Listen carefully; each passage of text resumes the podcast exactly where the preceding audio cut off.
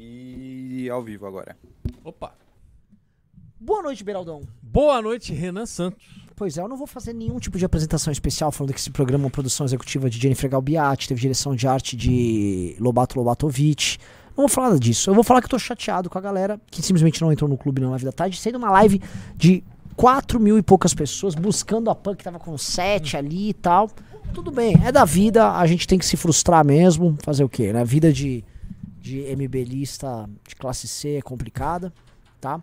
Vitor Sono tá tomando o café dele após atrasar. E assim, a gente leva a fama do atraso. Eu e o Beraldo tavam, estávamos sentados aqui enquanto o Vitor Sono destruía tudo. Jennifer Galbiati, nossa produtora Se executiva, você pode soubesse o confirmar. que aconteceu nessa tarde, eu ficaria enojado. é, sem brincadeira, formataram esse computador hoje à tarde. né? Então, assim, este programa aqui, ele eh, vai ser bem legal. Hoje não tem debate, a não ser que o Beraldo vá lá eu, eu discorde sobre Quem investimento. em disse que não? É. Infraestrutura é uma porcaria, não precisamos. Simplesmente haverá uma rebelião beraldista aqui. E, enfim, a gente vai. Vamos falar de muita coisa. Acho que é um programa pra gente ficar fazendo reflexões políticas aqui. E vou comentar uma coisa que eu achei muito interessante sobre o que deveria ser um governo de direita, né? E o que deveria ser a relação eh, entre pessoas que formam opinião e agentes políticos, né? Eh, eu tava, enfim, terminou a live da tarde, eu fui comer um pequeno sanduíche. Eu fui Merecido. Até com o Arthur lá, meu Arthur me deixou no Starbucks. Cheguei no Starbucks, pedi um, um misto quente. Starbucks e um café. Plau, plau, plau. Eu falei, vou dar aquela bisoiada no Twitter. Dando a bisoiada no Twitter, eu vi uma cobrança do Nando no Guto. Uma cobrança educada, mas uma cobrança. Do tipo, e aí, esse negócio aí, tem um cara. Ele falou assim, tem um, um cara com perfil de anime me cobrando é, do. Do. Lider- Vice-liderança da do, Guto? do Guto. Ah, né? E aí eu, por coincidência, já tinha gravado um vídeo, mas a gente abordou à tarde. E olha só, o Nando fez essas cobranças nesse tom com relação ao- aos erros do Bolsonaro naquela época. O que, que o bolsonarismo fez? Tentou cancelar, atacaram família, atacaram o pai, assim, coisas horrorosas aconteceram ali. Né? E eles não aceitam nada. A gente está tomando uma decisão, né? A gente está tomando uma série de decisões políticas para o crescimento do nosso campo que são decisões políticas que algumas pessoas vão discordar, mas diferente de qualquer um, a gente está trazendo a decisão aqui e a gente vai comentar. E vocês fazem perguntas sobre isso, a gente debate. Enfim, a gente tem um nível de abertura para esse tipo de coisa que, modéstia à parte, pouca gente tem. E toma isso, se o Nando eventualmente não gostar e amanhã fazer um vídeo dando uma xingada tal, a gente, pô, Nando, não é assim. E a vida vai seguir. Que é- são certos protocolos de, de relação que não envolvem submissão, mas são protocolos de relação de pessoas normais, sabe? E eu fico feliz de a gente poder ser assim, cara. Eu fico verdadeiramente feliz. Porque é, a relação, eu vou te falar, essa relação de submissão que foi construída pelo bolsonarismo, essa massa de pessoas que são vistas como uma oportunidade. Porque é óbvio, né? A gente olha esse seguidor mais, mais atrapalhadinho do Bolsonaro e a galera vê que dá pra levar vantagem sobre eles né? É assim, dá pra ter um. Todo mundo percebe, pô, esse cara aqui ele acredita em tudo que a gente fala. Se eu falar que o ET tá vindo pra ajudar o Bolsonaro a, a fazer a intervenção militar, o, o cara vai, acredita. Você pega casos de pessoas que eram flagrantemente antibolsonaristas e a pessoa, não, agora eu gosto do nosso presidente, ele é cristão. O cara, não, tô dando like mesmo, tá perdoado. Então, lógico que quando você percebe que tem pessoas que têm uma, uma fragilidade na hora de é, entender política, que é grande parte do bolsonarismo, são pessoas frágeis, coitados. Assim, eu falo como coitado mesmo, que essas pessoas que passam por esse tipo processo de manipulação, você tem pena, não é correto. É, e esses caras, eles se matam pelo, pela, pelo monopólio do abuso intelectual sobre essas pessoas. E é o que o bolsonarismo fez com essa galera. Então, o fato da gente não se comportar dessa maneira, eu acho que no longo prazo, todos nós, o comportamento do Brigadeiro, o comportamento do MBL, o comportamento do André Guedes, todo mundo, você vai criar um, um certo padrão de comportamento e as- a existência de um padrão de comportamento gera um novo sistema de relações. E eu falo assim, sem brincadeira, eu acho que a gente tem que ter um sistema de relações interpessoais no nosso campo que seja minimamente civilizado. E isso eu acho que está sendo construído. O que você acha, Beraldão da Massa? Renan, a gente teve nesse advento do bolsonarismo um movimento com técnicas muito consolidadas em outros ambientes, em outras circunstâncias. E vai soar um exagero que eu vou falar, mas assim, não, não levem ao pé da letra, só para a gente entender um pouco a dinâmica de como as coisas funcionam.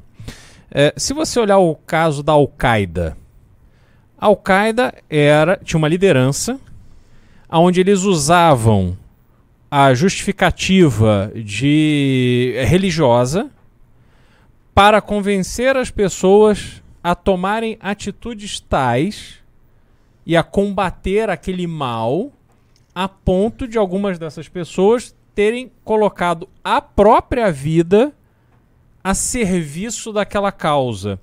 Isso não se consegue de forma aleatória. Existe uma técnica de convencimento, existe todo um modelo que é desenvolvido, é, é a causa, são os argumentos, é aquele, aquele, aquela ameaça que não é uma ameaça que você é, consegue materializar muitas vezes. Né? Então, no caso do bolsonarismo, qualquer coisa, assim, qualquer pessoa que não fosse 100% fiel às ideias propagadas e defendidas pelo Bolsonaro, elas eram vistas como infiéis e eram atacadas. Foi o que aconteceu com o Nando. E a ameaça era sempre assim ao comunismo. Ah, o comunismo é comunista, é não sei o que, tal, tal, MBL, comunista, pessoal kids, não sei o que tal. E você vê o seguinte: é, as pessoas compram a, a narrativa sem a esmagadora maioria nem saber exatamente o que significa ser comunista, qual é o que está envolvido ali. As pessoas não estudaram isso a fundo para ter uma opinião e tirarem as suas próprias conclusões. Mas esse radicalismo era necessário para evitar o debate. Quando eu te ganho, é como eu vou vender para você um lugar no céu. Porque você vai morrer, essa é a certeza que você tem na sua vida. Então, se você, através de mim, comprar o seu lugar no céu, a sua eternidade está garantida. E aí a gente não debate muito, porque ninguém vai voltar para falar se recebeu o lugar no céu ou não recebeu. E aí a gente teve no bolsonarismo o uso dessas técnicas, e isso simplesmente matou o debate saudável, matou a possibilidade de discordância dentro do mesmo campo. E quando a gente vê uma cobrança hoje do Nando em relação a uma decisão tomada do Guto assumir a vice-liderança do governo na Alesp, a gente tem que olhar isso com alívio de falar, pô, legal, vamos poder discutir isso. E o Nando não é obrigado a concordar com os nossos argumentos, mas eu tenho certeza que ele vai ouvir os nossos argumentos e ele vai entender o nosso ponto de vista e ele vai, no final, tomar a decisão dele. É, tudo certo. Mas a gente tem aqui um senso de causa, de propósito, e essa decisão do Guto assumir a vice-liderança do governo Tarcísio na Alesp tem a ver com aquilo que a gente defende para São Paulo.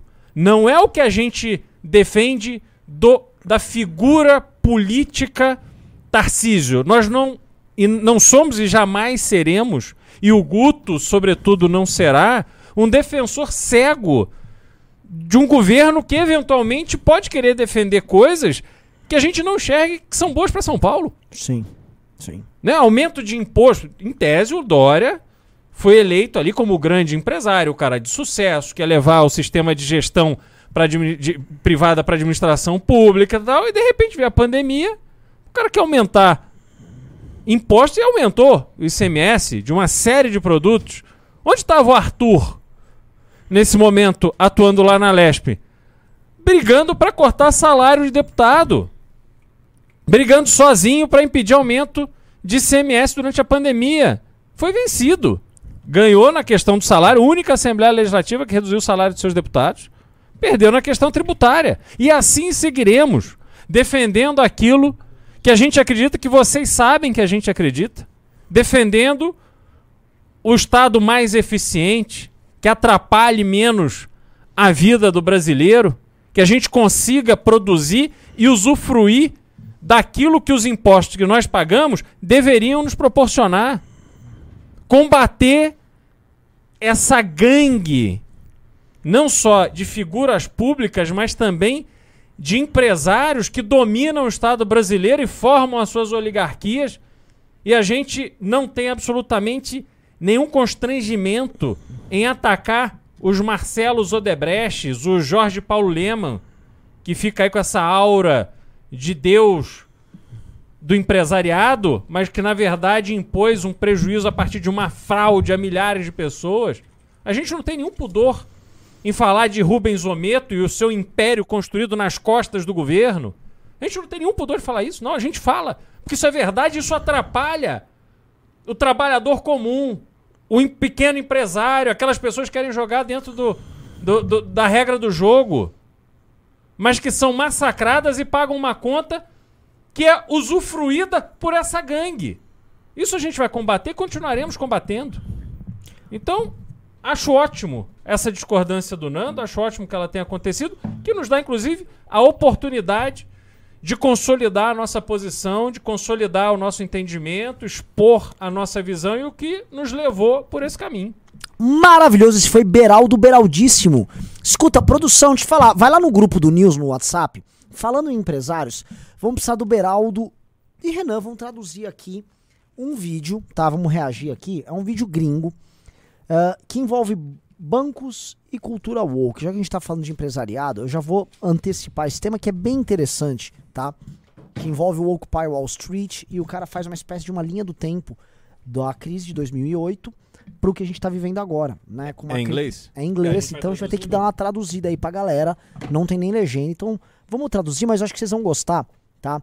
Porque já que o Beraldo puxou essa questão, esse debate tá rolando nos Estados Unidos também. E isso não era uma coisa que acontecia tanto lá, né? Mas está acontecendo. Né? Uma pessoa mandou um pimbo hoje à tarde falando assim: é, a Braskem, que é lá do Odebrecht, ela agora fica fazendo propagandinha woke, ai, não sei o que, lógico, né? Os caras vão falar, roubaram quando podia roubar. Agora para parecer legal, não, só eu roubei, mas eu, eu sou trans. Eu botei uma mulher para ficar aparecendo no board, olha como eu sou inclusivo. E aí tá tudo. Aí pode roubar. Uhum. Essa é real. Vitor Sono, vamos lá?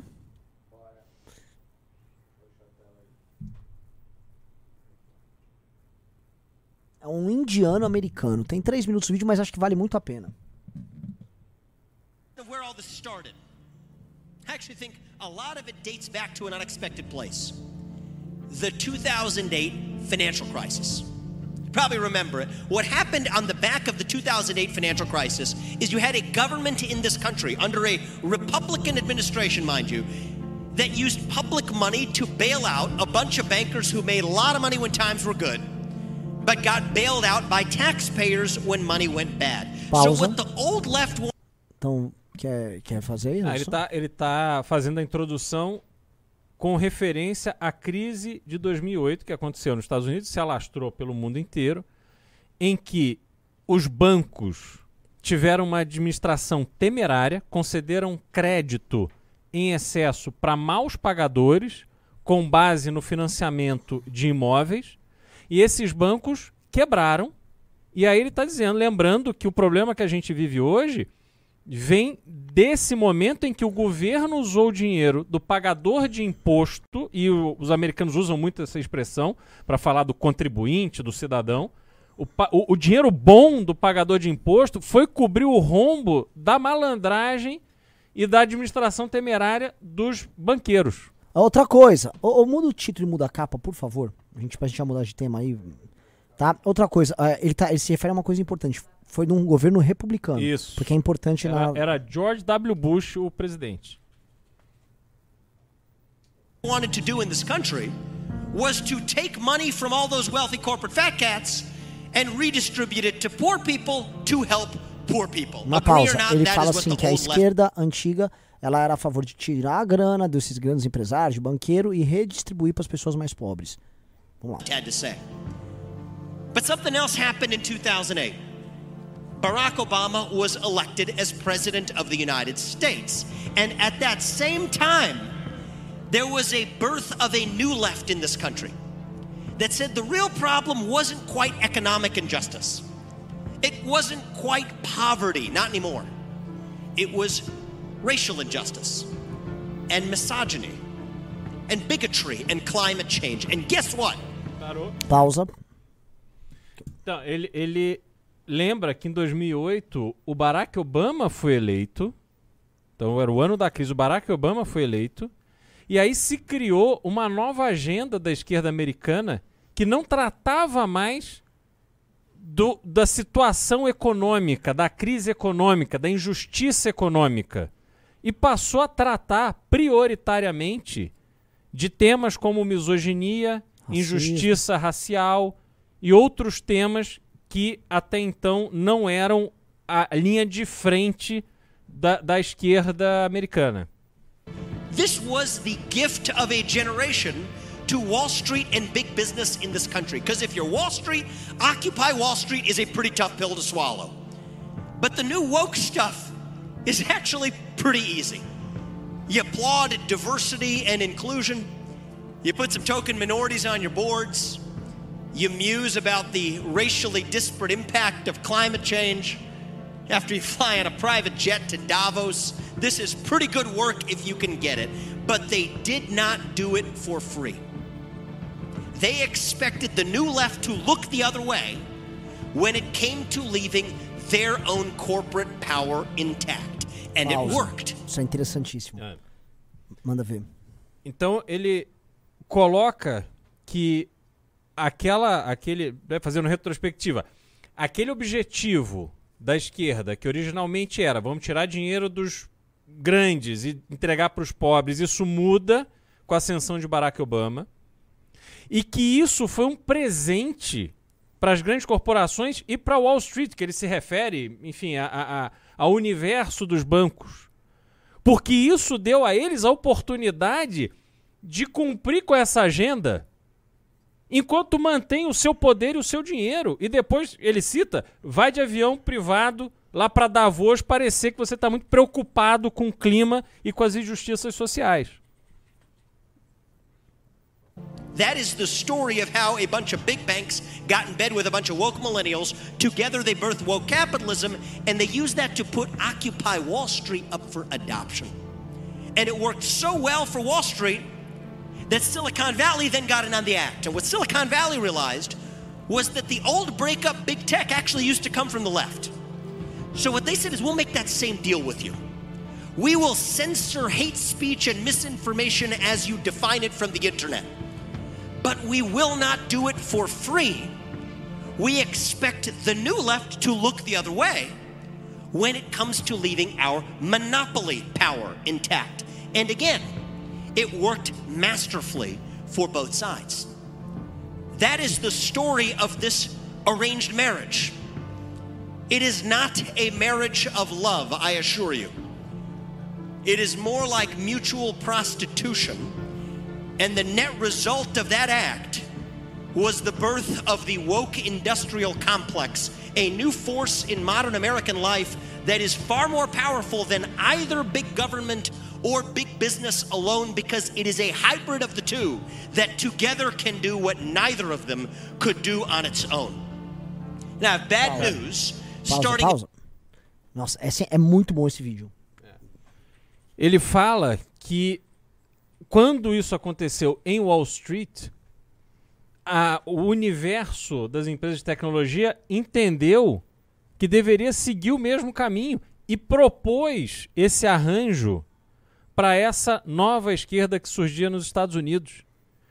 E aí eles passaram a compactuar com essa agenda desde que eles pudessem manter o seu a sua independência, muitas vezes ali o seu monopólio em relação às redes sociais, sem a intervenção daquelas pessoas ali da esquerda, enfim, que sempre protestaram contra os grandes empresários.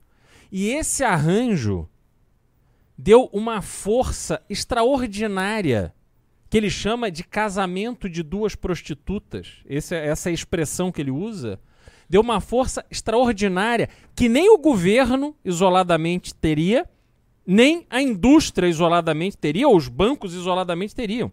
E eles somam forças ali para acomodar o interesse de uma massa que vê na cultura woke um, um instrumento de afirmação e que eles vão ter razão e que eles vão construir um mundo lindo, mas que na verdade isso é usado pelos grandes interesses para poder dar a eles cada vez mais força, dar a eles cada vez mais dinheiro. No fundo se trata disso.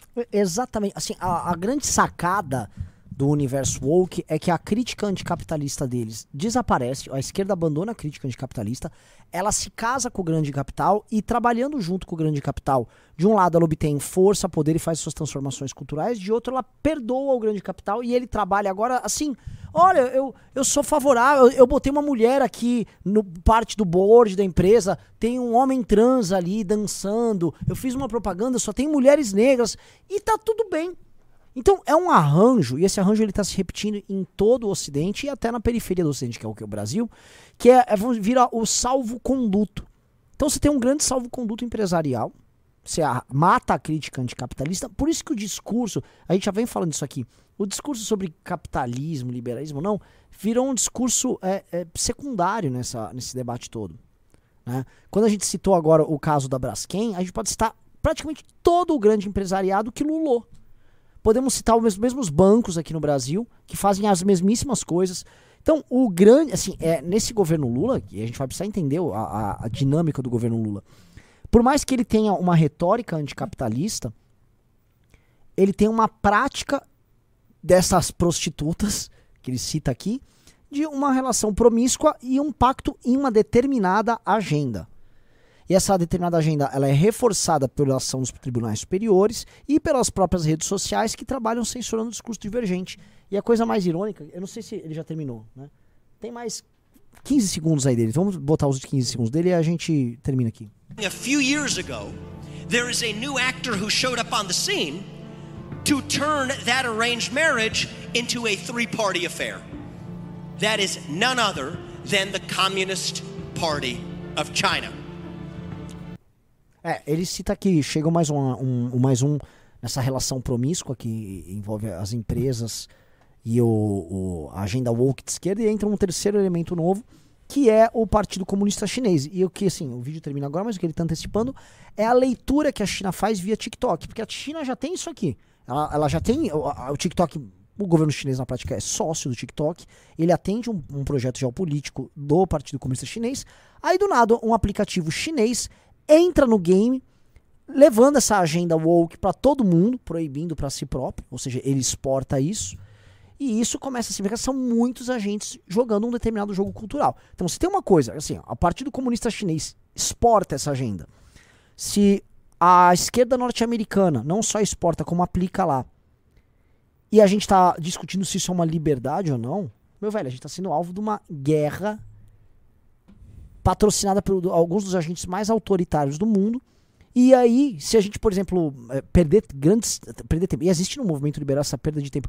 Ai, mas isso aí é uma liberdade. Significa que nós estamos sendo os otários no jogo. Porque lembrando assim, um jogo de pôquer, quando você não sabe quem é o otário, é porque o otário é você. Entendeu?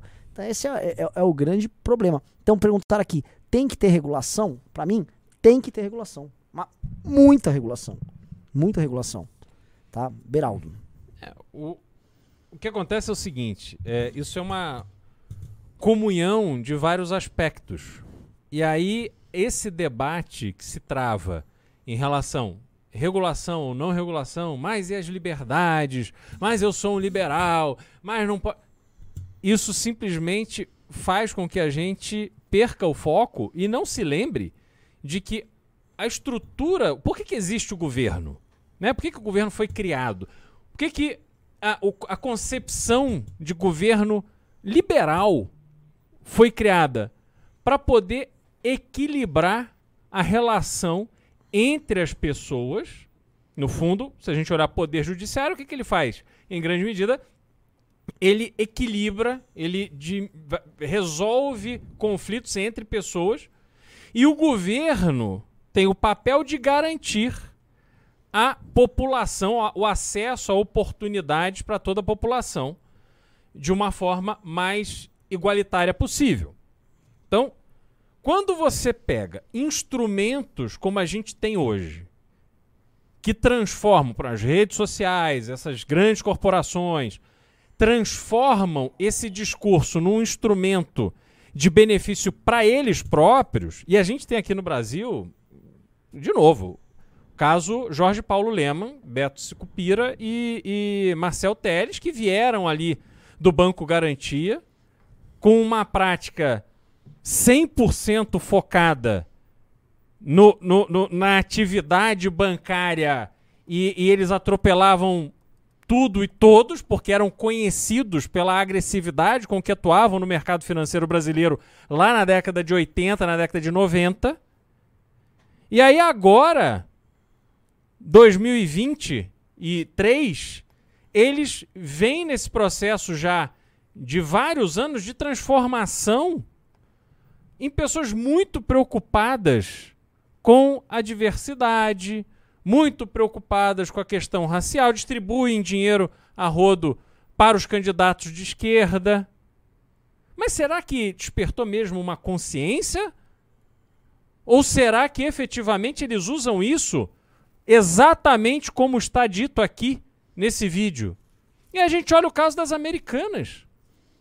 E aí fica cristalino que essas pessoas de tão bom coração, tão preocupadas com os mais vulneráveis, diante de uma bilionária fraude numa empresa que eles são responsáveis há décadas, ou seja, não há nenhuma hipótese de que esta fraude não tenha sido construída durante a gestão deles próprios nesta empresa, eles viram as costas aos pequenos acionistas e aos fornecedores dessa empresa, milhares de pessoas que investiam ali e milhares de fornecedores que davam milhares de empregos e que de repente do dia para a noite essas pessoas ficaram completamente a pé e não podem contar com o coração generoso deste trio maravilha que representa o Brasil na lista de bilionários da Forbes.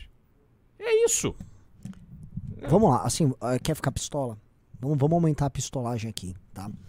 É, lembrando, assim, ó, gente, botem na tela aí a matéria da derrubada do estilo do Bolsonaro. Isso não é pra ficar pistola, isso é até pra comemorar, mas a próxima é pra ficar pistola, Beraldo. Inclusive, evolve até uma dessas figuras empresariais que a gente comentou, que dessa vez não é o Lema, mas sim o cara da Cosan, o tal do Ometo, tá? Porque é uma causa que ele vem trabalhando a favor. Coloca a notícia aí do título, por favor, a derrubada do sigilo do Bolsonaro, que isso é importante, pessoal, tá? É o sigilo da vacina do Bolsonaro foi derrubado. O Bolsonaro vai ficar sem argumentos, né? Vamos lá. CGU vai quebrar sigilo do cartão de vacina de Bolsonaro nos próximos dias. Expectativa é que nessa semana a CGU autorize o Ministério da Saúde a quebrar sigilo e fornecer dados do cartão de vacina de Jair Bolsonaro. Desce. A Controladoria Geral da União, CGU, deve autorizar nos próximos dias a quebra de sigilo de- dos dados de cartão de vacinação do ex-presidente Jair Bolsonaro.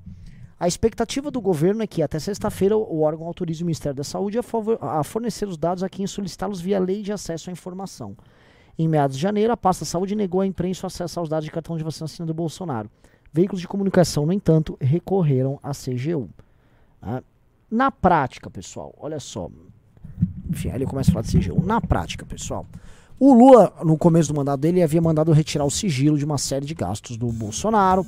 Saíram alguns, uma parte do sigilo do cartão de cre... do cartão corporativo do Bolsonaro. Agora do cartão vacinação. Por mais que a gente ache que é idiota isso, porque muito provavelmente o, o Bolsonaro tomou sim vacina. Para aquela massa de pessoas que o Bolsonaro enganou e que a gente fala, pô, mas alguém acredita naquilo? Para essas pessoas isso é muito importante. Porque significa que o Bolsonaro sucumbiu a, a, vamos dizer, não apenas as vacinas, né, que ele tanto falava mal, mas as grandes corporações que atuaram para criar um vírus que ia sabotar o Brasil e blá blá. Ou seja, as teorias conspiratórias do Bolsonaro começam a ficar ainda mais claras que elas são pra trouxa cair, então o trouxa vai, cai na teoria de conspiração do Bolsonaro de um lado, e pra ele ele não usa.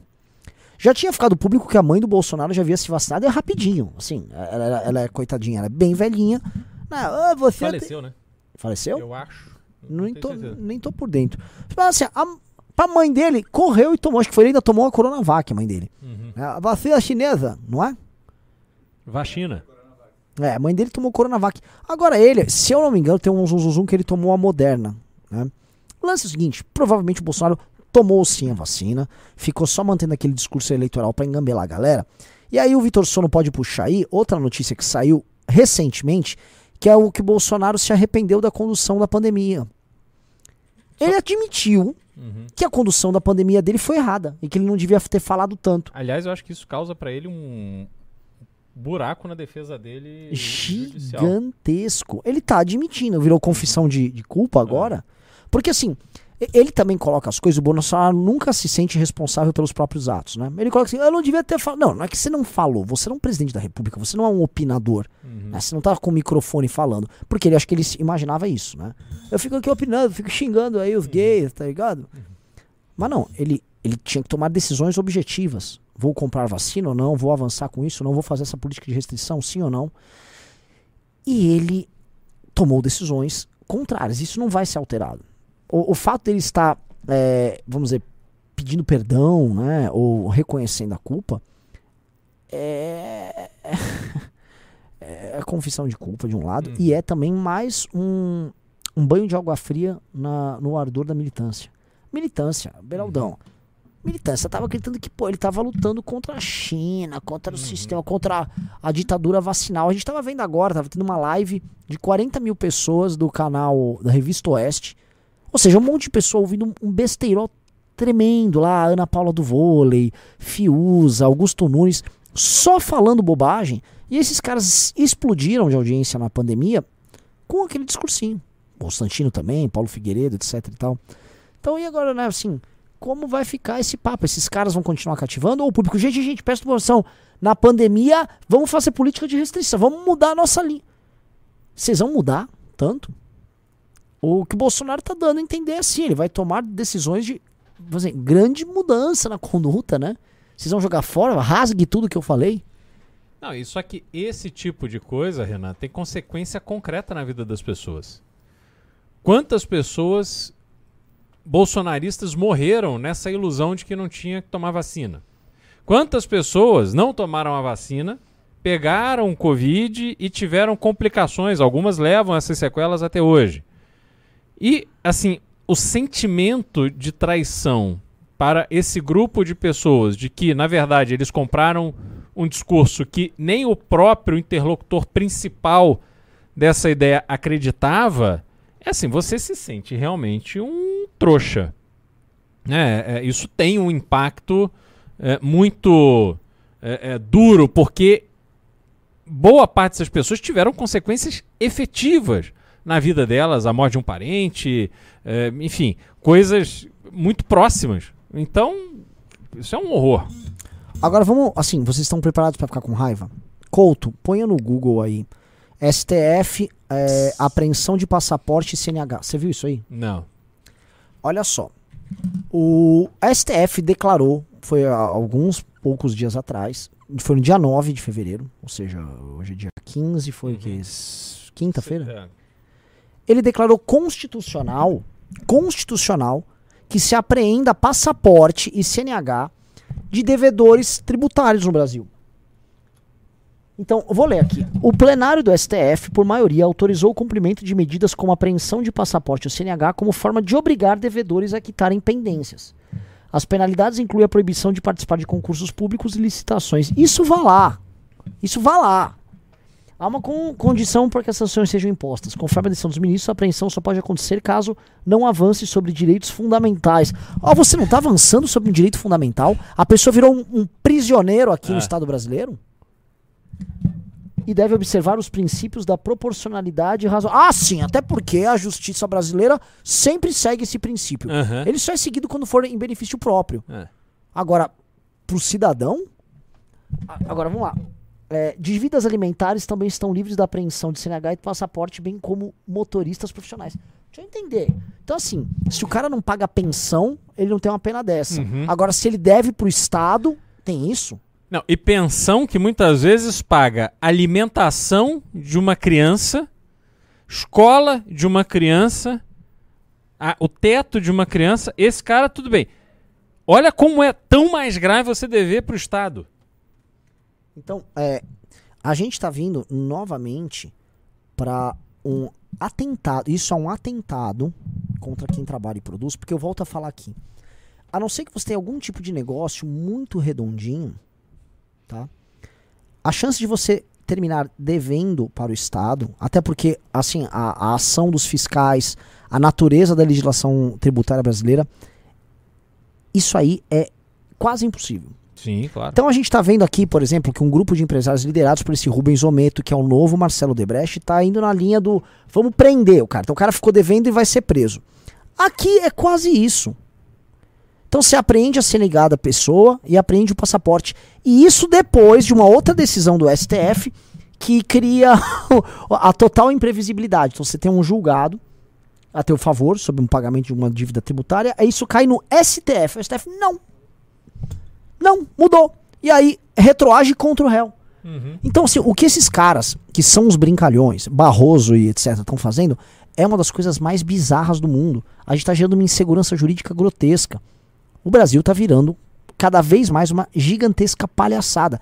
E essa lógica do STF de querer ficar legislando lá com a caneca deles está completamente sem limite. E quem deveria barrar era o parlamento, e nós temos um parlamento, um bando de ladrões. O parlamento brasileiro é composto por um bando de vagabundos ladrões.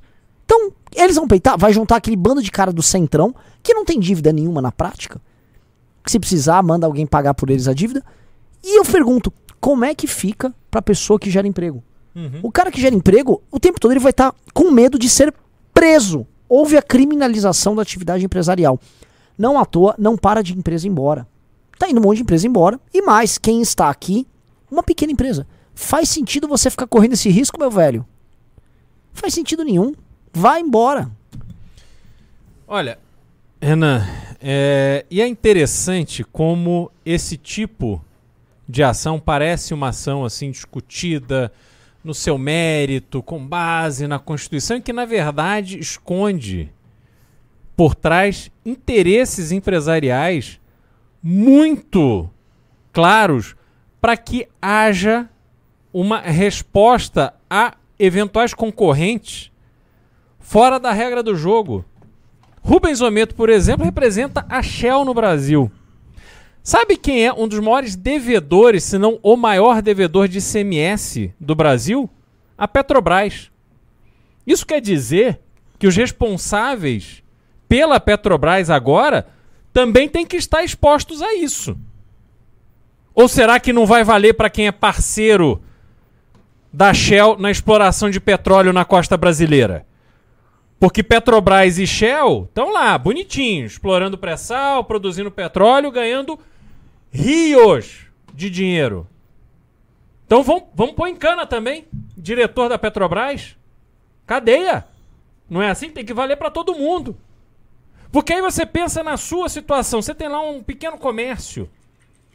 Você tem dois funcionários. Você cresceu um pouquinho, contratou dois funcionários, está ali funcionando. Aí você se depara com a realidade de que sua conta não fecha mais. O seu negócio não produz mais resultado suficiente para você pagar todas as suas obrigações. Aí você fala assim: eu não quero ser preso pelo STF. Então eu vou fechar o meu negócio. Eu desisti do meu negócio. Aí você começa a fazer conta. Você vai fechar, bonitão? Pega teus dois funcionários, aviso prévio, indenização, 40% de multa em cima do FGTS. Mas eu não tenho dinheiro. Dane-se! Venda a tua mãe, mas pague ou você vai em cana. Esse é o Brasil que a gente construiu a partir de decisões que são tomadas mediante o lobby de empresário oligarca vagabundo que vem aqui explorar o Brasil para encher o rabo deles de dinheiro, enquanto nós aqui lutamos para sobreviver assistindo esses caras lá da Suíça, jogando tênis em Miami, dando risada da nossa cara, de quem trabalha, dá emprego e produz. Essa é a realidade que essa decisão impõe a nós. Vai pegar empréstimo para comprar uma máquina nova para sua fábrica, a sua pequena fábrica de meia, de camiseta que fornece para americanas? Quero ver agora você pagar esse teu financiamento, você achando que tava tudo muito bem, agora tua, teu crédito tá lá na recuperação judicial da Americanas e o trio Maravilha tá lá na Suíça. Tomando uma champanhe, pensando, oh meu Deus.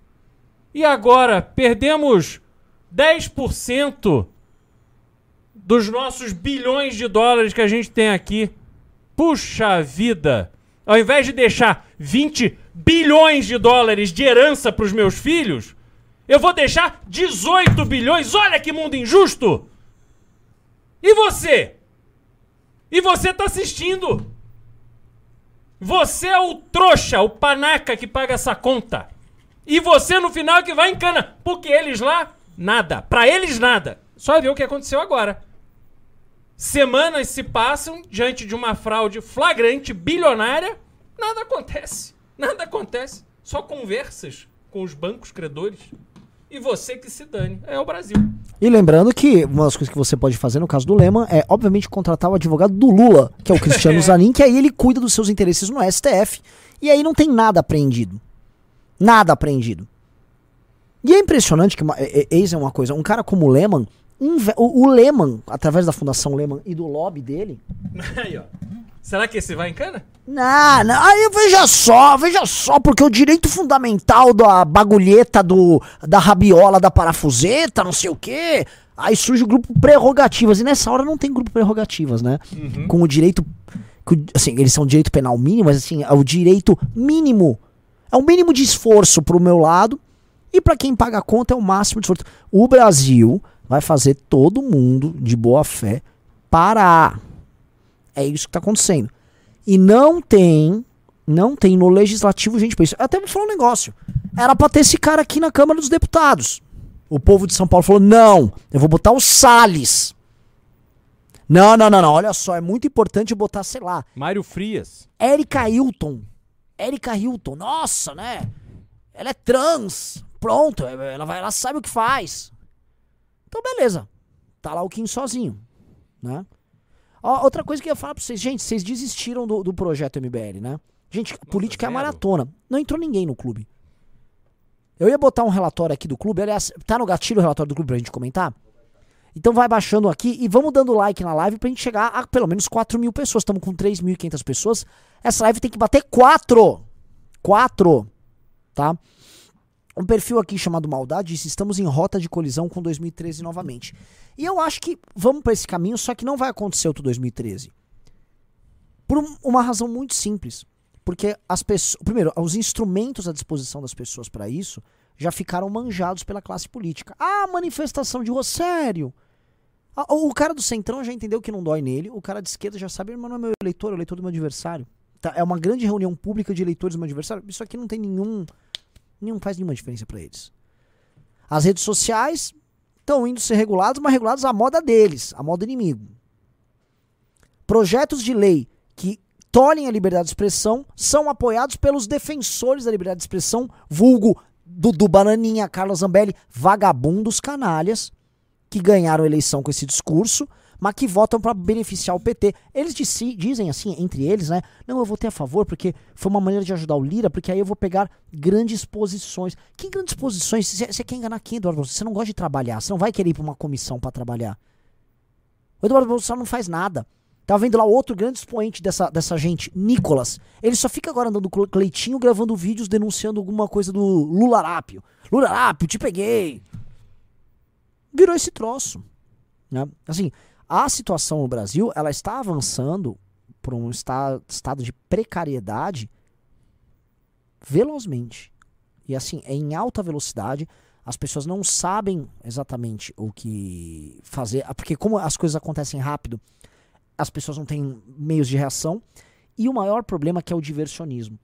Onde estão as pessoas que estavam mais engajadas? Eram essas pessoas mais velhas que caíram no colo do bolsonarismo. Aí eles estão lá preocupados com o Bolsonaro cultuando o Bolsonaro, cantando um hino pro pneu. Estão vendo agora, ó. Vamos lá.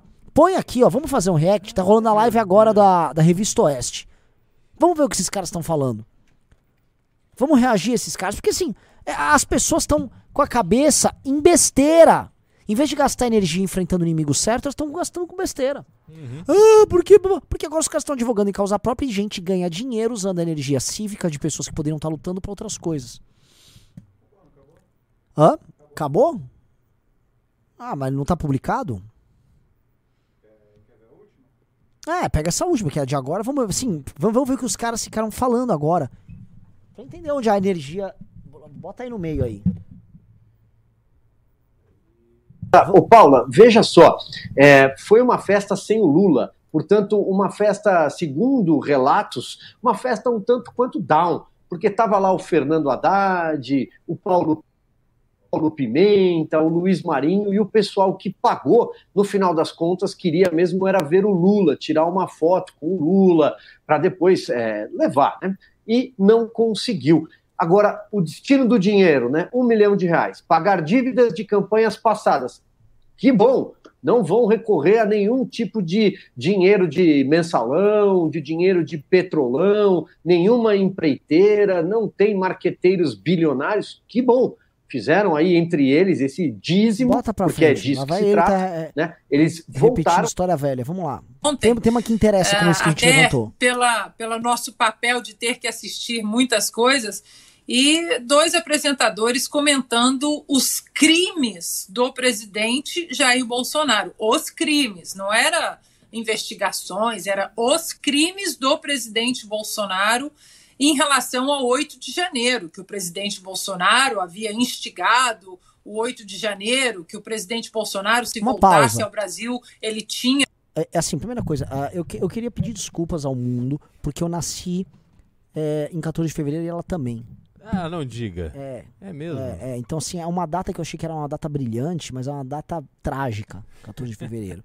É, Tá. que, é que a inteligência dos Ela- que nasceram foi mal Foi distribuída. completamente mos- Você distribuída. foi beneficiado. E aí o que acontece? O que, que é? Olha só o desperdício de energia. Um ou outro lá, eles não abordaram nenhum desses temas que a gente aborda. O outro cara lá vai lá e lá, ah, o Lula, bababá, e sempre aquela coisa tipo, denunciista, ah, não vai pegar o dinheiro do mensalão, sério? Você sabe, você está denunciando agora o mensalão? E a outra tá defendendo o Bolsonaro. É, é. É isso, entendeu? Preciso, virar público. Sé- ou, sabe, assim, move on. A vida segue. Quer ficar defendendo, fica defendendo. Vai lá, dá o play. Fica aí defendendo o Bolsonaro só. Vamos lá. poderia até ser preso e né, a gente sabe muito bem que o que incomoda essa gente é que o presidente Bolsonaro desde 2018 ele foi ah, um incômodo, um estorvo aí no tá avanço preso, desse ele tá ali, projeto de poder que já vinha há Anderson 13 Torres. anos com o PT, A acho que até um vai. pouco Eu vou- antes. acabei de pegar câncer aqui. Peguei um câncer aqui, vou, vou precisar fazer uma químio. Ô, Lobato, já bota aqui um soro aqui. É isso. A mulher já falou que o Bolsonaro né, já é um herói, é um Rambo. É assim que gasta a energia das pessoas. Ninguém tá sabendo, ninguém desse universo tá comentando, porque tem muitos pequenos e médios empresários no bolsonarismo. Ninguém deles tá falando agora que eles podem ter CNH apreendida, que o Rubens Ometo, que é esse empresarião que ganhou dinheiro com o Bolsonaro, era amigão do Bolsonaro. Muito. Agora tá com o Lula e agora ele tá com o Lula e tá querendo não apenas que você não você perca a sua CNH e seu passaporte. Ele quer que você vá preso. Não, precisamos limpa a barra do Bolsonaro. Bolsonaro precisa da sua ajuda. Aí fica lá, bota uma retardada, que é essa mulher aí, uma retardada, junto com os retardados que fazem um programa. Silvio Navarro é outro retardado.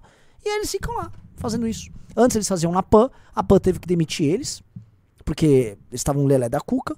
E agora, né, estão aí. É isso. É assim que gasta energia. Não é mais uma coisa. Não há um ponto focal. Não há objetivo. O objetivo é. Vamos cultuar um pouquinho o Bolsonaro aqui? Ah, vou atacar o PT, mas daquele jeito. Lularápio! Seu ladrão! Vou pedir o impeachment, hein? Que é um desperdício de energia com nada. O Lula vai olhar isso e vai falar. "Pff, A- a- é, foi a conquista do próprio Nicolas nesse início de ano. Ele foi lá protestar na frente do hotel do Lula, Lularápio. do Lula Arápio, dizendo que o Lula estava lá gastando dinheiro no Brasil, ficando hospedado num hotel. E aí, quando o Lula sai do hotel cinco estrelas e vai se hospedar num palácio, ele comemora! Vitória! Venci! Graças à minha manifestação, o Lula agora foi morar num palácio! Viva! É impressionante. É impressionante. Não, uma- mais uma coisa, né? É, Ele fez isso, teve essa comemoração semana passada. Comemoração de nada, como se. É, é, assim, né? O Lula, tá bom, tô indo pro palácio cheio de funcionário, uma equipe gigantesca me abastecendo. Aí o Lula foi pra lá e ele tava denunciando os gastos do Lula. Beleza, saiu hoje que o Bolsonaro já gastou na viagem dele pros Estados Unidos 970 mil reais. 970 Quem paga? nós já estamos pagando. E assim, é 970 mil reais da, do período da viagem. Ele foi lá. Foi que dia mesmo? Foi dia 27, 28? Não, acho que foi 30. Foi na Foi logo véspera. Na véspera, é. Então, na véspera, ele foi. E só nessa, nessa pequena pernada que ele usou, vamos dizer, o recurso enquanto presidente, Uhum. foi algumas centenas de milhares. Não, ele passou... Só o voo no, no, No avião, Aerolula de, de Airbus. Então, assim, foi uma paulada. Se eu não me engano, ali já foi pelo menos é, 500 mil reais, meio Fácil. milhão nessa brincadeira. Aí ele chegou lá. Aí ele já não está mais usando o cartão corporativo da presidência, ele passa a usar a cota que ele tem como ex-presidente de seguranças, equipe, que tem que contar com os gastos. Então, assim, o cara que, que tá fazendo a segurança dele lá em Orlando Não, ele recebe uma diária. tem uma diária. Tá brincando. Então o Bolsonaro, só neste janeiro e fevereiro, já foi quase 300 mil reais. E aí tá lá o. Não, mas é por isso que ele não volta, Renan. Porra, imagina o tamanho da rachadinha. Cara, isso é, É. maravilhoso É- pra é ele. magnífico. Porra, isso aí ele, ele precisa ficar seis meses na Câmara pra fazer uma rachadinha dessa. Sim, e aí? Aí não tem. O, o, Nicolas não vai lá pra frente do, Uhum. do, do- de onde o Bolsonaro tá em Orlando. Oh, vou denunciar aqui. Eu e o Cleitinho tô denunciando, hein? Ó, o dinheiro público. Não tem nada, porque é gado, porque no fundo é só esse joguinho. Jo- é teatro que esses caras ficam fazendo. Que é o igual o Eduardo Bolsonaro pedindo impeachment do Lula, não serve pra nada. É só gente burra. Burra e aproveita. Na verdade, burros somos nós que Sim. queremos fazer alguma coisa. Espertos são eles. Aí faz qualquer besteira. 100 mil curtidas, um milhão de curtidas. é, nove dedos. Um, de- tem quatro, tá faltando um dedo, ladrão. É isso. O Lula vai lá fala: Meu Deus do céu, esses caras são uns imbecis. É isso. Entendeu? E a gente vai fazer o quê? Na prática não pra fazer nada. Uhum. A energia toda das pessoas é gasta com besteira. Olha, tem que ter muita disposição pra continuar acreditando que é um caminho de salvação. É Assim, é, é uma prova de resistência todo dia que nós temos que vencer quando a gente olha esse tipo de coisa. A gente está diante de um problema gigantesco. O país está sendo liderado por uma pessoa incompetente, de uma certa forma dando demonstrações de senilidade, aparentemente submisso por completo a uma mulher que ninguém conhece, que surgiu na cena pública recentemente, um ministério fraquíssimo, um pior início de governo dos últimos tempos. A gente tem um problema grave que o Brasil não consegue atrair investimentos de longo prazo. Que assim, atrair investimento, ó, eu vou vender uma empresa pública, eu vou privatizar uma refinaria. Claro que vai vir gente de fora olhar para esse negócio enorme que já está rodando, que funciona sob concessão do governo, porque se eu fosse tentar ter uma concessão para construir uma nova refinaria, eu ia demorar muito. Se conseguisse para eu construir e licenças ambientais, etc., eu vou comprar um negócio que já está funcionando. Isso é uma cena que você compreende o óbvio interesse de empresas estrangeiras. Agora, vê se alguém quer vir aqui enfrentar a burocracia do Brasil para começar uma fábrica do zero. Vocês lembram? O Luciano Hang abrindo uma loja da Havan atrás da outra com apoio do Bolsonaro, a ponto do Bolsonaro dizer: o Luciano ligou para reclamar de um fiscal do, sei lá, É, onde, acho que é do- Ibama, é, sei lá. Tipo, IFAM. É, do IFAM. E aí eu liguei lá e mandei resolver.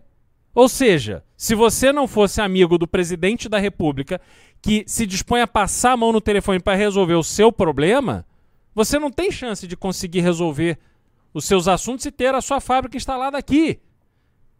E depois da sua fábrica instalada, você vai ter todo o peso trabalhista, todo o peso do judiciário lento, todo o peso dessas regras tributárias que depois de você vencer, o Supremo vai lá e diz que na verdade a sua vitória, que já transitou em julgado, não vale. Para que que você vai vir aqui investir? Não faz sentido. A gente está diante deste problema.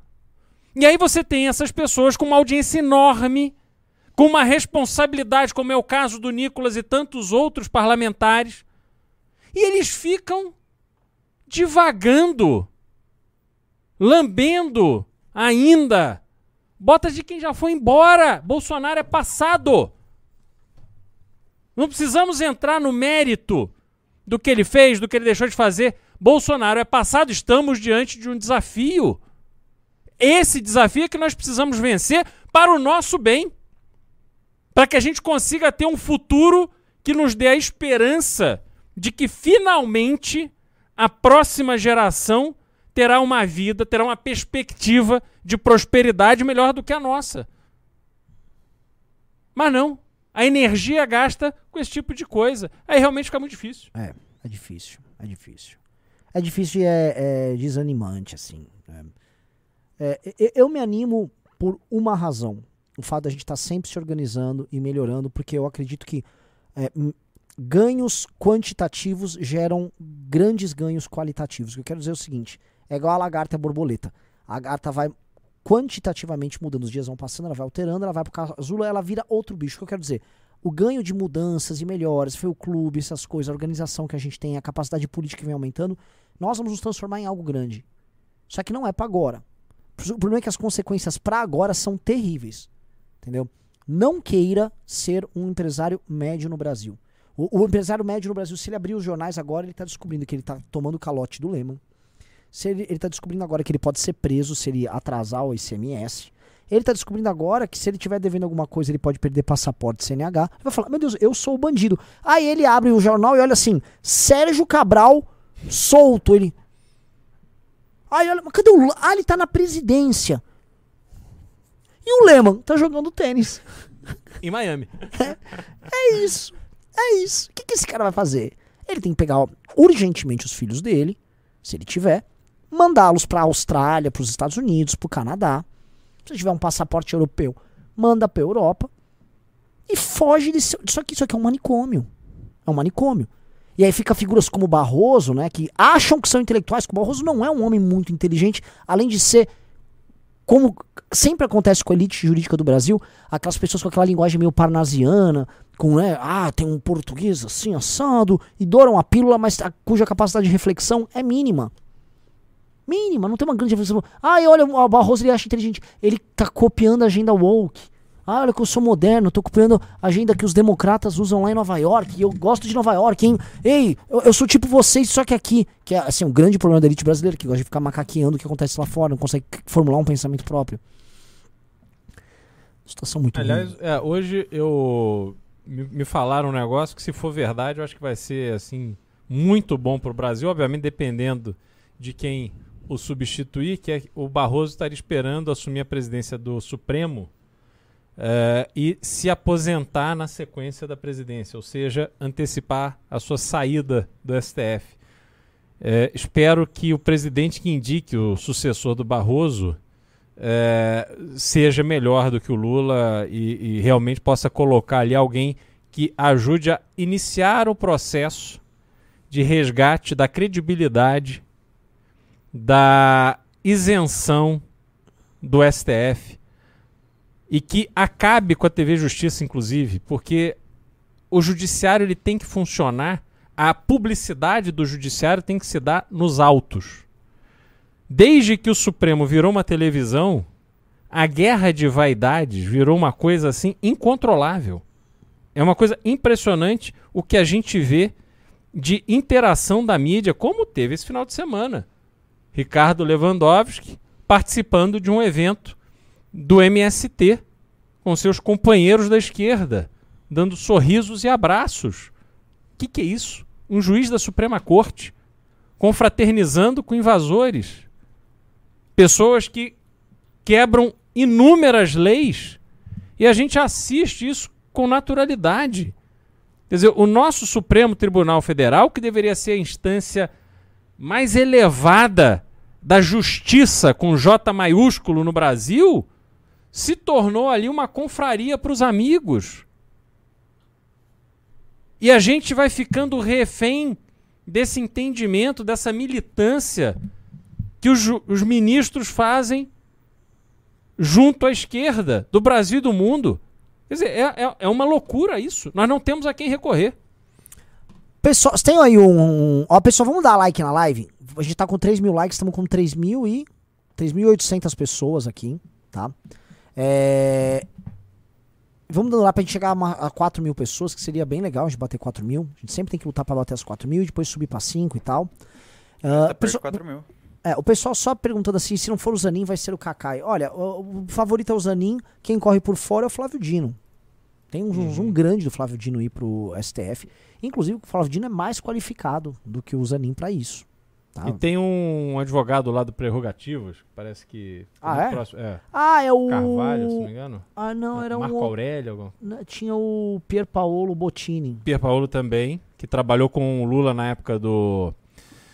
Do falecido advogado aqui de São Paulo, que foi primeiro-ministro do Tomás Lula. Bastos. Tomás Bastos, Tomás Bastos, exatamente. Ah. É verdade. Ah, isso vale até um relatório pro clube, né? Quem Uhum. podem ser, quem pode ser o sucessor do E o Barroso? perfil, é, perfil- O perfil de cada um. Não, o primeiro que vai ser substituído, o primeiro que se aposenta é o Lewandowski. Sim. Depois a Rosa, e aí, em tese, pode haver essa, essa aposentadoria antecipada do Barroso. Uhum. Vamos lá, Vitor, só tem um relatório aí pra gente colocar? Tenho. Vamos ver Deixa aqui o último aí. relatóriozinho do clube. Deixa eu só ver. Só me dá um minuto pra eu arrumar a cor pra quem tá em casa. Saturar a cor aqui, vai É. fazer o quê?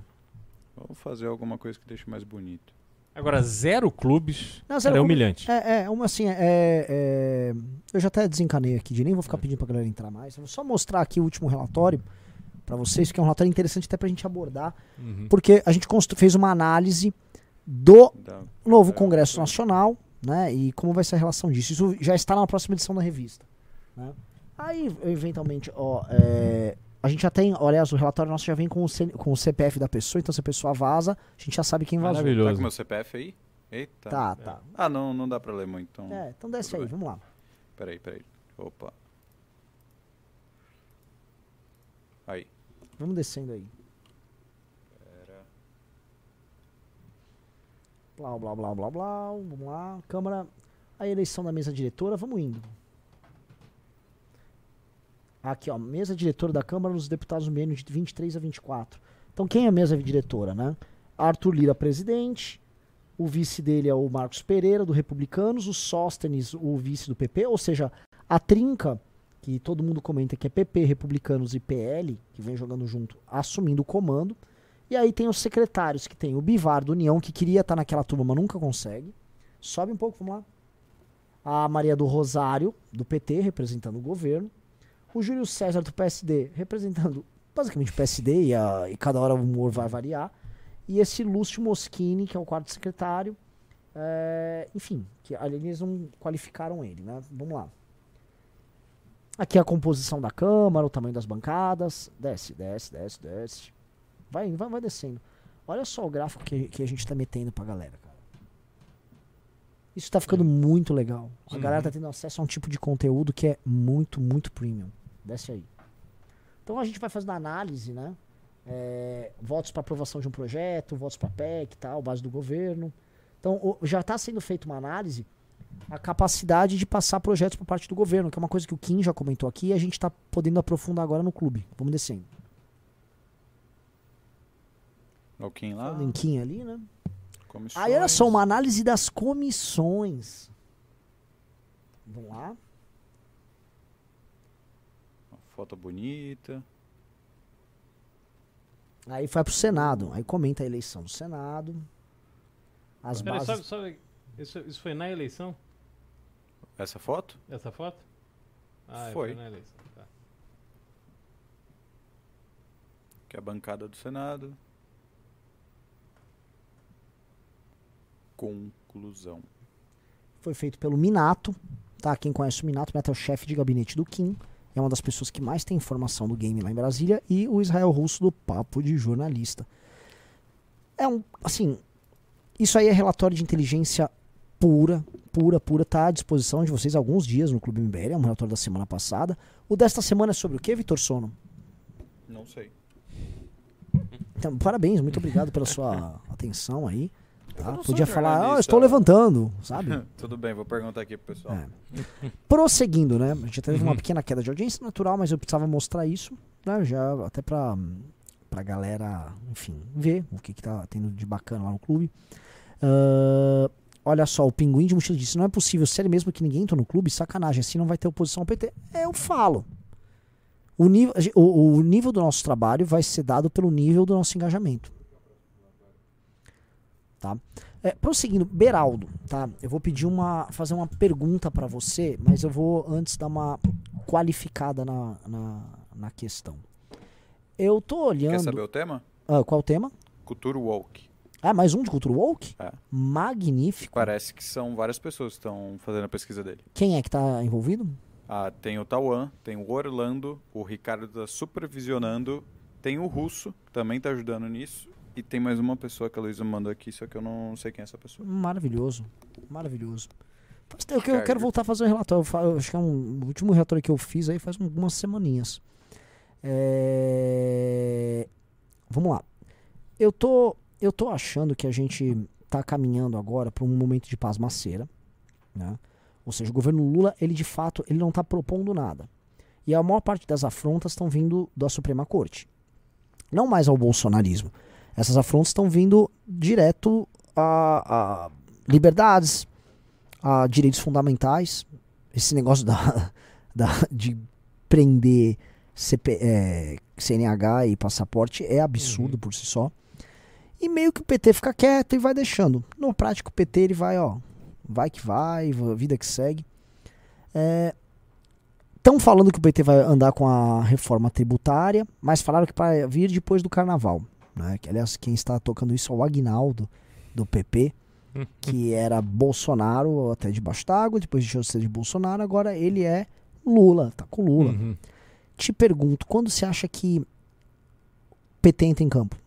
Pra valer. O governo, o- a, a guerra vai ser com o governo, ou, se ele, ou ele vai ficar levando esse banho-maria aí?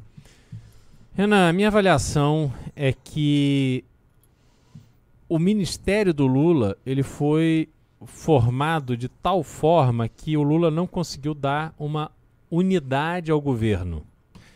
O Lula lida ali com fraquezas e conflitos que tornam muito difícil você conseguir evoluir. A gente tem o caso, primeiro, do Ministério da Economia.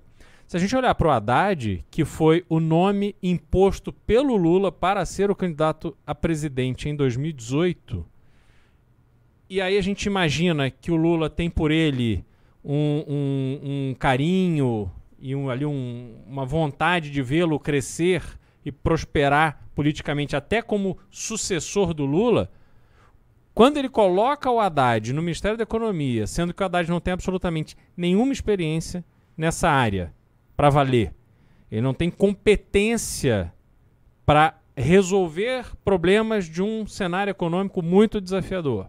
E aí, ao mesmo tempo, Lula divide o ministério, coloca lá a Simone Tebet pegando um pedaço do ministério e tal, tira o, o protagonismo e, obviamente, tira também a liderança, porque a Simone não vai aceitar é, é, fazer algum trabalho que o crédito quem levará vai ser o Haddad, não é esse jogo que ela vai jogar. Então você na área econômica tem essa dificuldade. Aí você pega a ministra ligada à milícia do Rio de Janeiro, que é a ministra do Turismo. Não há diálogo ali. E o pior, ainda coloca o Boulos como prêmio de consolação por ter sido candidato ao governo do Rio e ter feito campanha para o Lula, dá um prêmio de consolação como presidente da Embratur, que é uma entidade do ponto de vista prático mais importante até do que o Ministério, mas que fica submetida ao Ministério. Aí você. Então ali tem conflito. Também. Aí você pega o ministro das Comunicações, acusado, enquanto deputado, de ter destinado milhões de reais em emendas para a irmã que é prefeita de uma cidade do interior do Maranhão. E a irmã usou parte desse dinheiro para construir uma estrada que atende à fazenda do próprio irmão, que era o deputado que mandou o dinheiro. E agora, diante dessa crise dos Yanomamis, o brilhante, o genial, a nossa referência das comunicações brasileiras, manda mil chips de celular para a área dos índios, aonde não há cobertura de celular. Aquilo foi fogo, cara. Aquilo não dá. E ele ainda. Fa... Olha o tamanho da ignorância desse sujeito, do ministro das Comunicações do Brasil. Um país de dimensões continentais, com 200 milhões de pessoas, onde a comunicação é essencial, onde nós estamos diante de desafios que envolvem rede social, acesso à internet e uma série de outras coisas. Este gênio das comunicações diz que, olha, nós já temos seis ou sete satélites que cobrem o sinal de internet lá na área, da, da- na região ali onde está a reserva Yanomami. O problema é que você acessa essa internet com Wi-Fi. Não é com chip de celular. Porque a parceria que o Correio tem é com a TIM, a TIM não tem cobertura. Não tem cobertura em São Paulo. Você usa aí chip da TIM? Você fala no seu 5G pra cima? Não fala. Aí você acha que vai falar TIM lá no, na reserva Yanomami? É óbvio que não. Mas o grande ato desse cara foi isso. Então é incompetência. Aí você tem a irmã da Marielle Franco, até me esqueci o nome do ministério dela. Ouviu o Galo cantar não sabe aonde. Porque não basta você conhecer, se era uma referência no tema que você tá ali para representar. Você tem que entender de máquina pública. Você tem que entender como é que as coisas funcionam. Você tem que ter orçamento. Porque ficar ali dando entrevista, muita gente faz. Como faz a Margarete Menezes, que liberou quanto? 700 milhões de reais de lei Rouanet em um mês. Mandou 5 milhões para Cláudia Raia, que está de licença maternidade. Então, assim, como é que esse governo vai começar a ter uma unidade e apresentar resultado concreto? Sinceramente, nós não estamos no caminho para isso. Talvez venha aí nos próximos meses uma reforma ministerial, onde o Lula consiga seduzir pessoas mais qualificadas para a missão de liderar o ministério e melhorar o nível do governo. Agora, com esse discurso radical que ele tem feito, eu não sei se pessoas efetivamente qualificadas vão querer abraçar essa causa. Eu acho que ele vai cada vez mais ter que contar com os radicais do seio da esquerda ou então fazer acordo para poder aprovar alguma coisa no Congresso. E aí vai ceder espaço para o Centrão, etc, etc. Então, a minha expectativa não é de ascensão, é de declínio para esse governo. É, e basta ver assim, a, a, fritada que eles deram no Campus Neto, que não tá na mão do Lula fazer a demissão dele, então o Lula tá tendo que engolir. Mas assim, os caras estão fazendo uma destruição de reputação, estão fazendo um cancelamento. Até Choquei participa. Ontem teve uma manifestação com 11 pessoas na frente do, do Banco Central. 11? 11 pessoas. 11, 11 menines participaram de uma manifestação. É, não deu em nada, mas esse é o padrão. Uhum. Esse é o padrão, assim. É, cada vez mais, assim, o, como. O, o, PT tem um problema. Eu, eu vou falar uma coisa que eu vejo no Lula. Aquele Lula que eu vi naquela Amampur, o Lula que eu vejo tentando engambelar o Biden, o Lula que eu vejo tentando falar com a imprensa internacional, é um cara. Em inglês tem aquele termo one trick pony, que é, é assim, uhum. é, ele é um cara que só tem um truque só. Aquele Sabe, ó, aquele jogador de futebol que sabe, só sabe dar uma pedalada. É aquele cara que só sabe fazer a mesma coisa. Ele não tem muito. É o One Punch Man, aquele desenho. Só dá um soco e resolve. Isso funcionou lá nos anos 90 e no começo dos anos 2000, quando ele foi presidente. Então ele ficava mandando essas piadas, mandava uma lorota. É, for botar na mesa, bota pra negociar que a gente revolve. Foi revolve fácil. E aí a galera ia caindo. O mundo mudou. Veio a internet. Foram mais de 10 anos. Ele ficou fora do. Ele foi presidente até 2010. Ele está, hoje estamos em 2023, 13 anos se passaram e tudo mudou. Só que ele, ele é um homem preguiçoso, é um homem que não lê, é um homem que não se atualiza. Então ele acha que ele vai ficar repetindo aqueles mesmos chavões, aqueles mesmos truques. E na cabeça dele, ele devia, ele devia pensar assim, ele nem devia ter entendido exatamente por que, que houve certo sucesso no governo dele, quais foram os erros dele. Ele só achou que o poder do carisma dele, aí aquele discurso, tô ajudando o povo, tô chorando aqui, vou ajudar o povo. E a coisa ia se resolvendo assim, por brotação. Puf, uhum. Brotava um PIB não tá rolando. É, ninguém tá caindo no truque. A imprensa já não tá caindo no truque. Ele já trouxe uma janja no meio que tá gerando briga com todo mundo. Então, assim, ele tá meio senil também. Vamos falar a verdade. O, ele, para falar, tá com muita dificuldade. Ele se repete o tempo todo. Eu acho que ele tá numa situação terrível. O, o, o, e a esquerda também tá. A esquerda tá com uma armadilha. Esse governo é uma gigantesca armadilha pra esses caras. Uhum. E não fosse a boa vontade que a Suprema Corte tem com eles, inclusive em comprar certas brigas deles, eles estariam numa crise danada. Como aquele relatório do clube tá lá, gente. Quem ir lá para assinar o clube, clube.mbl.org.br. Aquele relatório mostra, vai ser muito difícil ele ter maioria para grandes absurdos. E eu acho que é, os grandes absurdos podem passar mediante a ação de outros agentes e a cooptação do próprio Centrão, mas não tá fácil. Então eu acho que fica o recado disso aí. Vamos ler os pimbas, gente? Bora. Deixa eu abrir aqui. O Lula, vou lembrar que ele afirmou uma coisa que me deixou muito chocado, que a mãe dele nasceu analfabeta. É uma coisa triste. E vocês acham que não tem desigualdade no Brasil? Peraí. Deixa eu ver se é esse aqui mesmo. Urgente derrubar. É esse mesmo. Uh, Thiago Snowdo mandou 10 dólares. 9,99, mas quase 10. Maravilhoso. Salve Renan, tranquilo. Cara, eu moro nos Estados Unidos, consigo fazer o processo seletivo para academia? Meu primo falou que se você mandar um salve, ele assina o clube. O nome dele é Rodney Jr. Mr. Rodney Jr. Rodney Jr. É Rodney Jr. mesmo. É Rodney Jr. Ro Ô Rodney Jr. Um salve aí pra você. Entre, quero ver aparecer Rodney aqui na tela agora, tá? Até o fim do programa aparecer um Rodney, eu vou ficar pistola. O processo seletivo, nós vamos lançar o edital do vestibular da academia logo mais. Já fique pronto recebendo as novidades em academia.mbl.org.br. Vamos só selecionar os melhores. O vestibular. Sim. Então vamos que vamos. E será online, então você consegue fazer dos Estados Unidos. Exato. Mas tem data e hora marcada. Diego Souza, 5 reais. Beraldo, você dizia que o governo Lula seria juros altos com dólar baixo. E hoje, o que você pensa? Como ficará o dólar? Eu, assim, não fosse a quantidade de bobagem que o Lula está falando, a pressão no dólar seria, teria diminuído. Essa pressão que o Lula está fazendo em cima do Roberto Campos Neto não é exatamente para redução de juros como o Lula vem eh, discutindo. O que ele quer ali é ter autonomia sobre os juros. Né? No fundo, é sobre isso. Oferecer agora, como justificativa para esse discurso, algum tipo de redução, mas poder manipular conforme ele quiser lá na frente. Eu acho que não há condição econômica sólida para que se reduza juros. Eu acho que se fosse é, alguém ali dentro do governo com autonomia para decidir isso, é, o discurso seria outro e a gente teria essa tendência. O governo tem atrapalhado até isso, mas vamos ver. Assim, eu ainda acho que o cenário do Brasil tende a chegar nessa, nessa realidade do, do câmbio cedendo e os juros aumentando.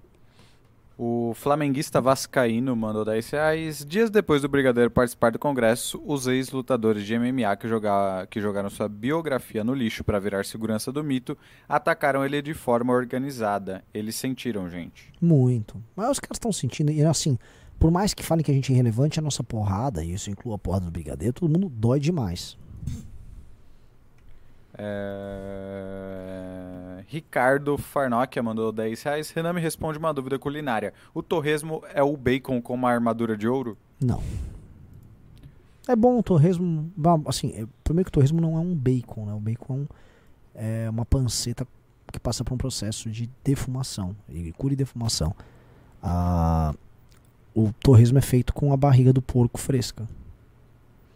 Legal. O Hugo Vigolo mandou 5 reais. Fel- Feliz aniversário atrasado, Renan. Beraldo, por favor, me responda no Instagram. Tem uma pergunta para você relacionada a uma surpresa. Vou responder, não Tá. vi. Olavo Mendes, 5 reais. Bomba. Arthur Duval lança projeto para índios pagarem FGTS. Olavo Mendes, 10 reais. Viram um projeto de lei da Erika Malunguinho que na prática vai obrigar todo psicólogo a concordar com um paciente que se diz trans? Mais detalhes posso mandar na DM. Eu gosto muito que assim, essas associações de psicologia, né? Elas estão sendo já tuteladas por uma Érica Malunguinho da vida. E dane-se, né? Assim, é a associação, mais, a associação de classe mais nojenta do Brasil é a dos psicólogos. Noje- E não só aqui na, no Canadá, são os caras que queriam tirar a licença do Jordan Peterson. Uhum. A gente nojenta. O... Deixa eu achar aqui o próximo. Álvaro Inácio Domingues, 10 reais. Recebi hoje a Valete está incrível. Dado isso, tem uma questão. Nós, apoiadores, podemos produzir artigos, enviar para vocês e, se acharem bom o suficiente, publicar eles ou parte deles na Valete? Sim. Sim. Anderlei Pastral, 10 reais. Alguém me dá um porrete. Alguém deu um porrete pro Beraldo bater na mesa. O espírito do Alborguete baixou nele. É, peço desculpas aí que hoje realmente a temperatura subiu aqui no sangue. Brown Meller, ah, 1329, mandou 10 reais. Renan MBL, ao chegar no poder, vocês precisam retirar o foro privilegiado para facilitar a cassação. Eu. Essa não é uma questão tão fácil, tá? É, vou dar um exemplo. Sem foro privilegiado, um procurador petista e um, e um, vamos supor, que não goste do Kim, um promotor, na verdade, estadual petista, que não goste do Kim, Porque o Kim tá tirando o privilégio dele, ele pode mandar uma ação, uma denúncia vagabunda pra um juiz. E o juiz de Uhum. conhecimento fala, "Ah, vou prender ele. E de Uhum. aí, até se explicar que foi o focinho de porco não é toma- tomada, tá destruído. Eu acho que algum tipo. Não na- no- primeiro, nada no STF, zero STF, mas algum tipo de diferenciação tem que ter para não ter esse tipo de assédio. Vamos lembrar que em 2016 houve o famoso caso de um juiz na cidade de Lagarto que mandou tire do ar o, o WhatsApp. É, Tire do exato. ar. Ficamos algumas horas sem Então, WhatsApp. e aí, como é que seria feito? Nós somos um, um país muito complicado, gente. Em muitos estados, o judiciário serve a certas famílias, certas oligarquias. Fábio, 785 reais. Renan, temos que intensificar nossos esforços no Nordeste. Lá a desigua- desigualdade é absurda. Sim, eu também acho. Nivaldo Lorim, 10 reais. Revista chegou está maravilhosa. É isso aí. Mar... Assim, lembrando, olha só, que se você quiser entrar na lista de espera para a próxima edição da revista, tá? É mbl.org.br barra revista, mbl.org.br barra revista, já entra na lista de espera. A próxima capa, eu já recebi aqui a próxima É, capa. eu, eu vi o miolo já da revista ali no É. E ela tá grossa, hein? Tá, tá. Bom, o Fernando Aparecido de Oliveira mandou 117,77. Maravilhoso. Beraldo, não sou o, pre- o prefeito de Conceição, mas sou engenheiro civil da prefeitura da minha cidade. E como servidor público engenheiro, eu apoio a campanha Beraldo para Ministério da Infraestrutura. Boa, boa. Renan Santos para presidente do nosso partido. Não desistam, meus amigos. Maravilhoso, valeu, obrigado. Muito obrigado. Beraldo triste. Beraldo triste. Beraldo triste, 5 reais. Beraldo para prefeito em 2024. Você já tem meu voto. O Beraldo voltou de viagem, assim, estamos numa fase beraldista aqui. William Moinho, 5 reais. Ô Calvo, nenhum membro até agora. Vamos convocar a galera para assinar o clube, o clube do membro, pô. Enfim. Célio Peso, inclusive, ó, acabou de entrar mais um. 4. Célio Peso, 5 reais. Está claro que se esgotou a atual forma de captação de novos assinantes do clube MBL. Abra uma discussão no Telegram sobre como mudar isso. Olha, a gente vai ter que discutir mesmo, porque assim, a gente tava dando 15 pessoas por live, agora foi 4 no, da tarde, tá em 4 agora. Sim, sofrido. Sofrido, tem que ser no mínimo 10 por programa. E assim, todos vocês estão assistindo, o clube. Esqueçam o clube como instrumento de financiamento do MBL. É, um, é, é o melhor push de notícia de política que existe no Brasil. Ponto. Ponto. Todo mundo que tá aqui dentro sabe disso. Os relatórios sensacionais, documentário sensacional. né, enfim. Mas. E é um real por dia. O que me choca é que é um real por dia e ainda tem uma discussão sobre. Ah, não, mas eu não posso. Pô, um real por dia? Se você não tem um real por dia, por isso você está passando fome. Uhum. Então você não, ah, nem assista a não, nossa não live. tem internet pra você assistir essa live. É, nem não- assista a live. Acho que a Uhum. pessoa tem que desesperadamente pegar um cartão aí do auxílio emergencial, fazer alguma coisa assim, porque você está passando fome. Mas tudo bem. O EIGW mandou 27,90. Quero agradecer o carinho de toda a equipe na confecção da revista Valete, desde a diagramação à embalagem. Orgulho de fazer parte desse movimento. Legal. Tá, tá mara- assim, o pessoal recebe, tá com plástico bolha a revista, assinado, tá, tá sensacional. Assim, o produto é incrível e pra vocês entenderem. Por que, que o clube é tão importante, né? Porque o clube é a espinha dorsal, tá? É igual um tronco de uma árvore. E esse tronco ele vai ter vários galhos. Cada galho vai pra um caminho. Então a revista, pô, é- foi a primeira edição. Ela tá permitindo agora que vários intelectuais possam escrever pra gente. Nessa segunda edição tem poeta, um dos maiores poetas brasileiros Tá brincando. Vivos está escrevendo. Mandou um poema genial, uma página inteira, um poema autoral dele que ele não havia lançado. Tá lá. A gente tá tendo, pô, eu vou dar um spoilerzinho. Tem tem raso. Tem, não vou, não vou falar mais nomes, assim, tem um monte de nome legal, tudo texto original, tá? E aí vai permitir que a- o campo nosso da direita tenha revistas de qualidade para que ele possa para que a gente possa sair um pouco dessa coisa da internet, clickbait, like, view e ir para formação de pensamento. Uhum. Disso, vamos para uma editora. Então a revista no certo a gente vai para uma editora de livro, mesmo, pra produzir, traduzir livro de fora, lançamentos, trazer obras para cá. Esse é o caminho, gente. Tito Boni mandou 10 reais. Quem é o dono da BitFi que conseguir fazer o Banco do Brasil acertar cripto pela plataforma dele, eh, pela plataforma deles? É alguém que conhece alguém. PS, podia ter uma plataforma de mensagem pelo clube. A- é realmente isso a mensagem, eu também não entendi. Deve ser filho do Rubens Ometo. Afilhado do Lema. Ele falou, mandou mais 10. Sobre o início da live, recomendo ver o LinkedIn do Exército Brasileiro. Pessoas xingando por não ter tido golpe no LinkedIn, arriscando os empregos dessas pessoas. Complicado. As né? pessoas se tornaram muito inconsequentes e o pior. Muitas vezes os patrões dessas pessoas são tão inconsequentes quanto elas próprias. Bem verdade. E eles também usam o LinkedIn. É de 10 reais. Renan, sobre a falta no meu nome da revista, eu falei que o Ian foi um erro da equipe mesmo. Assinei o site na primeira semana e paguei assim que disponível. Mas tudo bem, o importante é o movimento. Te peço Legal, boa. desculpas, desculpas mesmo, oficial aqui. Guarde esse pedido de desculpas e vamos ver como recompensar você. É justíssimo. E pode ficar tranquilo que se tiver tudo certo, seu nome vai aparecer na próxima. A Bi, Abinadab, Abinadab, 5 reais. O Barbudo reagiu novamente ao Renan. Achei bacana ver ele tentando fingir não estar profundamente hipnotizado com a análise. Enfim, sujeito insípido. Mais um no clube. Mais um Maravilhoso. é, sim, estamos saindo da indignidade total É. aqui para ir para 5, né? Corremos um risco assim grande. É. Bozo MJ, 5 Ah, sobre esse, esse cara, assim, tem uma coisa, gente. Eu podia ficar fazendo reacts de todo mundo. Assim, ah, o canal Meteoro fazia vídeos diários sobre a gente. Ainda falam da gente. Tem esses comunistas e tal. Mas assim, eu tenho que escolher. Eu acho que eu prefiro responder o Constantino agora. Uhum. Bozo MJ, 5 reais. Precisa retirar a obrigatoriedade do voto. Seria o primeiro passo para a eleição de melhores candidatos. Mas o fundo, o voto no Brasil já não é obrigatório. Assim, a, penalidade para você não votar é mínima. É, e saiu da natureza da obrigação de votar e mudou pro estímulo através Uhum. da compra de voto. É. Então, É... Luiz de 10 reais, a Lei Rouanet já deu 978 milhões nas últimas semanas. Aí. Enquanto isso, um cientista tem que passar em prova contra outros 40 para ganhar bolsa de 1.800 reais. Em prova que acontece uma vez a cada quatro anos. É. Nojento. Então fala com o Marcos Duval que ele te arruma um lugar lá na NASA, meu. Sai fora daqui, fazer ciência aqui não dá. e era, e era uma unidade antiterrorismo da NASA. Né? Negócio era interestelar, assim. É. Ah, canal Arena X, 10 reais, hoje completa um ano da maior tragédia de Petrópolis, Rio de Janeiro.